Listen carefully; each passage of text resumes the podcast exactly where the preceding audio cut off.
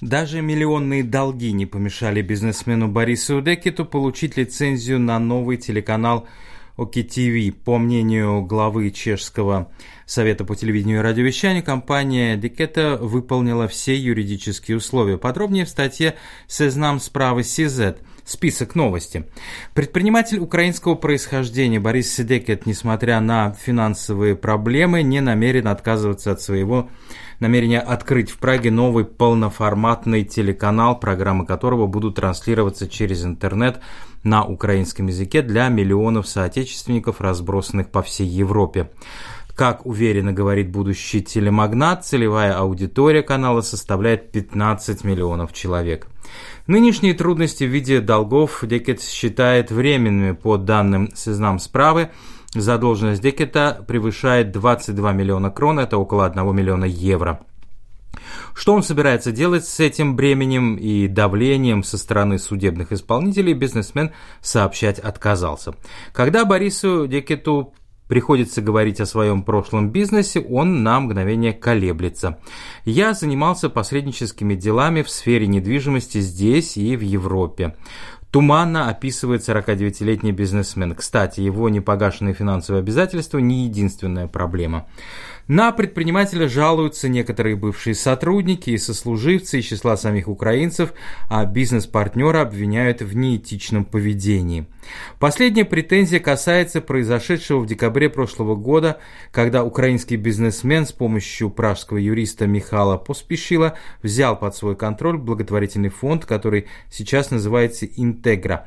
Именно через этот фонд Декет контролирует компанию DBM Media Group, которая владеет телевизионной лицензией. Основатель фонда Ян Говорка рассказал нам справа о недружественном поглощении и недопустимом давлении, граничащем с вымогательством, которому Декет и поспешил якобы подвергли его в прошлом году. По словам Бориса Декета, произошедшее скорее недоразумение. Что касается телеканала, то он продолжает поиски подходящего помещения. Главный критерий – высокие потолки, остальные вопросы решаемы, заключил бизнесмен. Российский природный газ по-прежнему составляет значительную часть импорта Чехии, по крайней мере, так утверждает Чешское статистическое управление. По последним данным, 40% импортированного в страну в октябре газа были российского происхождения, что ставит под сомнение эффективность принимаемых правительством мер по сокращению зависимости от Российской Федерации. Однако эксперты не согласны с этим, обращают внимание на то, что российское сырье в таком объеме не могло быть поставлено физически. Когда поставщики покупают газ на зарубежных рынках, они точно не знают его происхождения. При пересечении чешско-немецких границ трудно понять, был ли он добыт в Норвегии, США или где-то еще.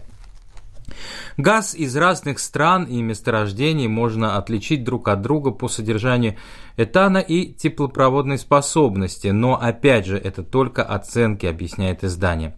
Качество газа на немецко-чешской границе указывает на то, что это смесь разных источников, включая норвежский газ и СПГ, импортируемый с терминалов в Бельгии и Нидерландах, подтверждает Войтих Меравый, пресс-секретарь NET for Gas, эксклюзивного оператора газовой системы в Чешской Республике.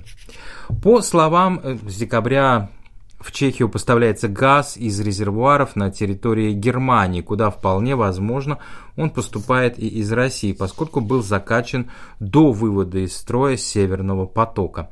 Еще одной неизвестной является газ, поступающий из Словакии. Его состав и происхождение трудно определить, говорит Меравый. Показатель 40 процентов доли российского газа в поставках голубого топлива в октябре 2022 года вызывает вопросы потому, что в этом месяце Северный поток уже не работал. И в то же время транзит чешско-словацкого газа шел с запада на восток, поэтому газ из Российской Федерации физически не мог попасть в страну. До середины ноября российский газ в Чешскую Республику определенно не поставлялся, убежден Михаил Коцоурек, управляющий консультант Иджи Убрно и эксперт в газовой отрасли. Чешское статистическое управление признает, что опубликованные данные за 2022 год являются предварительными и еще могут быть пересмотрены. Информация была получена от импортеров, среди которых могут быть как классические поставщики, так и иные торговцы газом. В настоящее время в сотрудничестве с таможенным управлением мы проверяем представленные данные об импорте природного газа и стране его происхождения, добавляет Томаш Храмецкий, пресс-секретарь ведомства. В распоряжении редакции «Сизнам справы» список новости оказались документы, согласно которым действующий глава государства Милош Земан заботился о сохранении хорошей репутации российских компаний в Чехии в связи с проведением тендера на расширение АЭС «Тамилин». Эксперты считают материалы подтверждением пророссийской ориентации президента. Только после начала российской войны в Украине – в феврале Милош Земан пересмотрел свое отношение к режиму Владимира Путина, который глава чешского государства защищал даже после захвата России Крыма в 2014 году. Издание получило доказательство того, как президент был заинтересован в российских инвестициях в Чехии, ему было важно, чтобы у российских компаний была хорошая репутация в стране, прежде всего в связи с проведением крупнейшего в истории Чехии тендера на строительство атомного энергоблока на АЭС. Речь идет в частности о нотариальном протоколе со встречи президента с членами правительства Ири Руснока и руководителями нескольких крупных работодателей в Моравско-Силезском крае в сентябре 2013 года. Вскоре после встречи протокол был заверен нотариусом в Амстердаме, представителем группы тогдашнего владельца ОКД NWR Мареком Елиноком, который также участвовал во встрече и охарактеризовал поведение Земана как неприкрытую угрозу открытия уголовного дела в случае отказа следовать указанной линии, сообщает сайт. Во встрече с президентом, созванной с целью урегулирования ситуации в Моравско-Силезском крае, принимали участие представители российской компании «Евраз», собственника завода «Витковица Стил» в Острове. Тогда предприятие столкнулось с серьезными экономическими проблемами. В ходе встречи президент Земан раскритиковал плохую работу и экономическое состояние завода, что, по его мнению, наносит ущерб репутации российских инвесторов в Чехии. Конец цитаты. С справа удалось выяснить, что от Евраз на встрече присутствовал председатель Совета директоров Витковицы Стил Дмитрий Щука. Он подтвердил редакции подлинность упомянутого протокола. Встреча действительно состоялась, и содержимое протокола соответствует произнесенному ее участниками, сообщил Щука, который управлял сталелитейным заводом до января этого года и сейчас проживает в США.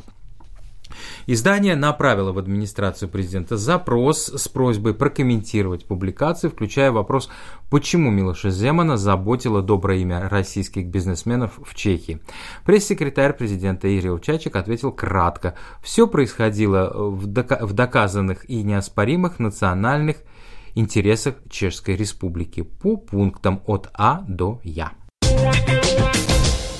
В связи с истечением президентских полномочий Милоша Земана свою должность покинет и глава внешнеполитического отдела администрации президента Рудольф Яндрак. Итоги своей работы он подвел в интервью Деник Сизет – в котором также поделился мнением о происходящем в Украине. К сожалению, конца истории по Фрэнсису Фукуяме, то есть победы либеральной демократии, не произошло. Почему? Если бы вы 2-3 года назад сказали мне, что может произойти в мире, я бы не поверил.